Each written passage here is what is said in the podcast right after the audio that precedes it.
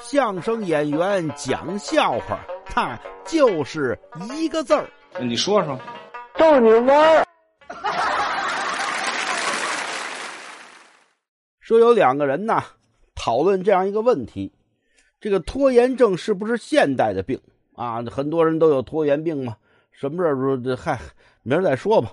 啊，要不然就是呃，别着急啊，回回头有时候我弄一下啊，都这么说，他就觉得这可能是现代人一个通病。